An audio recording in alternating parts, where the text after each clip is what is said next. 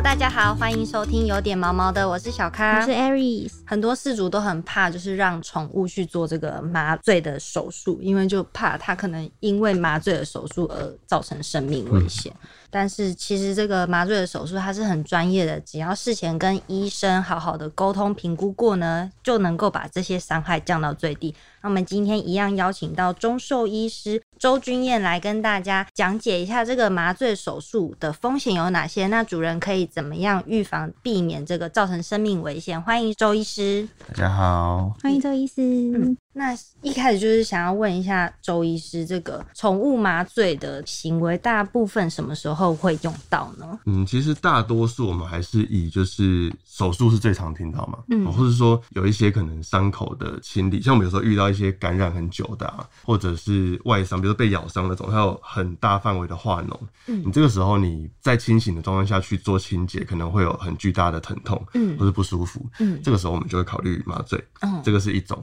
那当然洗牙也很常听到嘛，嗯洗牙会麻醉。嗯那第二种其实就是可能动物本身的情绪状况或者它的个性真的太激动，哦激动到我们帮它做医疗，不只是它自己可能受伤，我们也可能会受伤。那这种状况下，我们就会跟事主去讨论是不是需要去做，但这种程度下，我们比较会称为它叫镇静。就是打了这个麻醉药，可能狗狗你看起来它还是趴着，或是它还是不像麻醉昏的这么倒，但是它就是不是像平常这么激动的样子，这样子。嗯对是麻醉跟镇静的差别是剂量或是什么的吗？用药也会有差别，可是其实重叠性还算是蛮高的。嗯对，了解。那其实很多主人就是会想说，哎，我狗狗年纪这么大了，就是网络上有时候也是会查到一些很令人害怕的案例，就是是啊，明明只是要动个小手术，干嘛嗯结果一打麻醉就走了？那所以这些像这些年纪比较大的狗狗，他们会不会真的是比较不适合做麻醉？嗯，我觉得这个麻醉风险这件事情可以从两个角度去谈了。第一个当然是说跟身体的功能会有关系。嗯那其实因为麻醉药这个东西是这样，它在进入身体之后，最主要影响的几个内脏功能，第一个最常提到是心肺，嗯就呼吸、心跳这两个。因为大多数的麻醉药是会让，比如说心跳稍微慢一点，嗯血压低一点，嗯然后可能让呼吸慢一点。所以，比如说对于原本呼吸或心脏就有问题的狗狗或猫咪，它可能风险就比较大。这是第一个部分。那第二个还有就是肝肾。比如说，因为它是药物嘛，所以我们在比如说麻醉完之后要把它代谢掉，其实是需要肝肾把它排出体外。哦，如果你今天肝肾代谢功能不好，可能你打一样多的量，对，嗯可是它就会麻的比较久。那因为我们说麻醉的状况下，它是基本上是没有意识，然后我们说呼吸、心跳都会受影响，所以我们都还是会希望那个麻醉的时间我们控管的越精确，然后它需要的时间结束之后马上就醒过来，这个是最好。嗯这样子对，所以这个是身体的部分。那第二个当然还是说，像为什么有时候遇到，哎、明明我术前可能评估都做了，然后检查也没有什么问题，对可是怎么会麻醉到一半就走掉？这个大多数就比较跟可能我们说麻醉药它还是有它的，应该说不是麻醉药的问题应该说过敏。哦，对，其实跟人一样，我们说这种打进血管的药物过敏，通常会超级严重，因为它会引起血管全身性大规模的反应。对。但是医生不是都有做术前评估了吗？对，可是过敏这个东西比较难做评估，因为不像比如说人，我知道我吃虾过敏是因为我吃过，嗯，但是我们不太会在麻醉前，为了要让你确定哪一种麻醉药过敏，所以我每一种麻醉药都让你打一次。哦，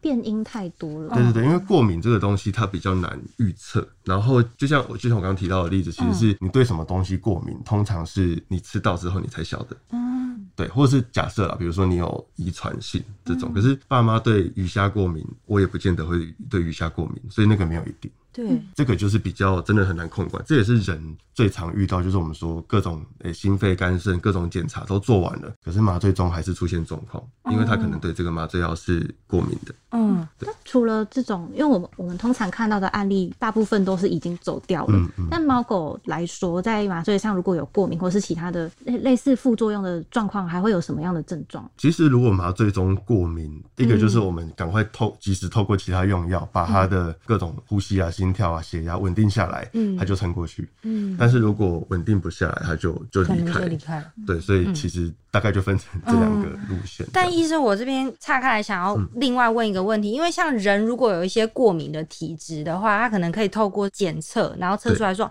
哦，你对什么什么食物过敏，然后什么什么药物过敏。可是宠物这一方面是没有办法有一个这个清单，那个标准的对啊流程检查流程这样子。嗯应该是说人的麻醉醉用药我也不确定有没有这样的清单呢，嗯因为我们刚刚讲的是麻醉药嘛。哦，对哦对对对，所以好像跟一般食物或是药物过敏又又有点不太一样。哦，所以通常药物过敏应该都是真的试过了，然后发现哦，你对对这个药物过敏，你才会知道。对，其实大多数还是这样子的形式。对，哦，那这真的就是比较难防了。不过反过来讲，其实你说麻醉药过敏的比例也真的没有那么高了。哦大多数我们还是回归到就是身体状况，还有大家可能会比较关注，就还是会担心说是不是年纪大就一定不适合麻醉这样子。嗯嗯，那通常这个麻醉手术前的风险评估会有哪些呢？通常大多数最少就会有可能 X 光跟抽血，抽血，这个是大多数的收医院应该最普遍会做的。嗯，一定那其实进阶一点，比如说我们说年纪大担心，有些你可以针对比如说肾脏的功能加验一些早期的肾脏功能指数，嗯，然后或者是像麻醉最主要影响，其实心脏还是受很大影响。对，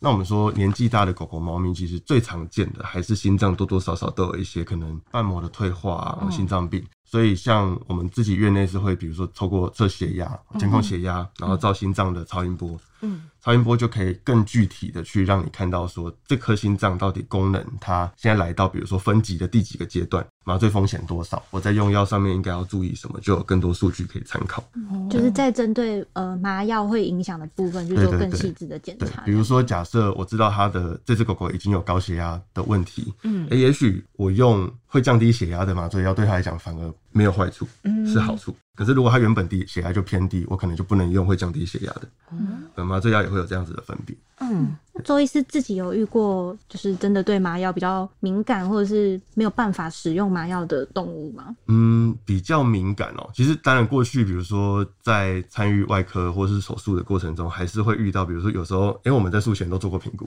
但是真的麻醉药下去之后，它在术中的血压啊，或者是心跳的变化、心电图就很不稳定，也是会有遇到这种的。但是这种就是像我刚刚讲，他也只能够就是比如说我们这一次遇到，哎、好，后来很不错，就是没有事情。可是我们就会在病历上面做记录，他用某某麻醉药会有什么反应，哦，后面我们就会知道，甚至其实有时候我们会主动让事主知道，因为现在有时候你不一定每一次手术都在同样一家医院，对，所以跟人一样，你知道自己对什么药物有不好的反应，那这件事情也会提高后续真的需要在麻醉的时候的安全性。嗯。对对对，那如果真的有一个小动物，它真的就是做了术前的评估跟检查之后，发现需要开刀，但就是没有办法用麻药的话，要怎么办？哦只能像关公那样的，其实直接硬来。没有，虽然我现在是主要是负责中兽医门诊，但是我们麻醉还是走西医的途径。哦，对对对，跟大家就是解解释一下，对，对对对，嗯那其实这个就回到就是，其实比如说像我们说年纪大，还有麻醉到底有没有什么状况一定不能麻醉？我们拿人来举一个例子，比如说如果有一个九十岁的阿公摔断大腿，他的骨头要不要做手术？要。要吧，要，你不可能让他、就是，不可能让他是大腿断掉。所以，所以我觉得我想要提供给大家的想法是，麻醉不是能不能，而是必不必要。所以它是一个比较值的，就是你今天要去比较说，我今天要处理的问题跟我麻醉所要承担的风险，谁高谁低。嗯，好像我们最常一般我们说要做到手术，大多数都是评估完之后不得不做，那我们就是告知应有的风险，可能他的身体状况还是有风险，可是因为手术不得不做，嗯，相比之下还是得进行手术。嗯可是最常会被提出疑问的比较是洗牙。洗牙因为大多数人会觉觉得得啊牙齿臭就臭啊，就是有些有些人会觉得这样，嗯比如说十五十六岁，然后他可能觉得啊，我们家狗狗和猫咪其实很老了，是不是就不要洗牙？一样回到我刚刚讲的问题，必不必要？对必不必要？比如说假设他今天他真的做完了身体的评估，哎、心脏、呼吸，然后肝肾功能都没有什么太大的问题，甚至在我们麻醉容许的这个范围之内，嗯，可是他的牙齿超烂，牙周病超严重，牙结石比牙齿还厚。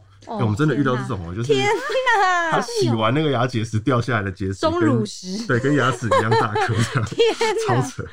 那因为这种状况下，我们就会觉得，那你还是需要做这个就是麻醉洗牙动作，因为嗯其实顺便跟大家讲，就是牙结石并不是只是口臭。当你今天发展成牙周病，其实这些细菌啊，或者细菌产生的毒素，它是会透过牙龈跟这些黏膜穿越到血液里面去的。嗯所以其实像国外的研究会认为说，其实牙周病长期来讲，它跟心脏病跟肾脏病其实是有关系的。就都会影响到。对，它并不是只是口臭而已。所以这种状况下，我们觉得那那你必须要麻醉。可是我们讲另外一个反过来的例子，就是有时候有些事主就很谨慎，他就说：“哎、医生说每年都要洗牙，那我就每年带回来评估一次。可是看一看，嗯，牙结石不太严重，没有到牙周病，事主每天都有帮他刷牙，嗯他可能十八岁了。检查起来心脏很不好。这种反例，我们就会觉得，那好，那现在因为而且考虑到他的年纪，也许靠保养，他不见得需要再洗牙。嗯我们就会去跟他讨论，所以还是要反复跟大家讲，就是不是一定可以或不行，嗯可是要去比较这个风险。那所以你说年纪大有没有一定不行？没有，你先评估完身体状况，然后把这个身体的风险跟医师讨论，跟这个疾病的必须处理的程度去做比较，这样子。嗯，就还是要去看动物它自己本身在麻醉方面跟它其他目前面临的病症两者之间的风险去比较衡量就对对了。对啊，嗯因为要不然其实你说虽然我们说麻醉有风险，可是现在麻醉药物其实发展的它的风险也都真的降得很低了啦。嗯就是药物大多数都算是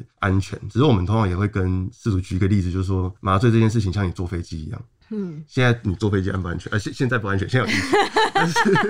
我是说。那不是飞机不安全，是疫情不安全。飞机这件事情本身其实它很安全，可是是不是零风险，并不是。对啊麻醉就大概是这样子的概念。嗯，对对对了解。那医生这个最后再提醒大家一下，如果做完麻醉手术的话，要有术后照顾应该要如何呢？术后照顾，其实像如果比如说真的是手术的话，一般我们都会在院内稍微留下来观察一下，甚至是打个点滴。嗯那真的到回家以后，其实最主要还是观察，比如说是麻醉后的可能二十四小时内嗯，有没有出现一些异常，比如说他的呕吐一直不停止啊，哦或者他的精神状况异常。哦，然后还有一个大家比较容易忽略的，其实是比如说舌头的循环的颜色。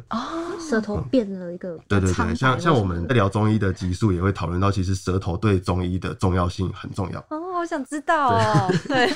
对，那其实 大家去看舌头，你不用去辨认舌象，可是你只要知道这个颜色跟平常比起来不一样就足够了。嗯哦，其实这件事情也可以反映狗狗或猫咪本身循环的一个状况。嗯，对好深奥。，对，今天这一节知识量非常充足。对，希望大家就是对麻醉这个手术不要再抱持着这种太害怕或恐惧的心态。其实真的好好的跟医生做讨论，然后事前的检查做好，确实是真的可以大幅降低很多的风险。对，对好，我们今天就聊到这里。喜欢我们的话，欢迎留言、订阅、给五颗星评价。每周一、三、五准时收听，有点毛毛的。谢谢周医师，谢谢周医师，大家拜拜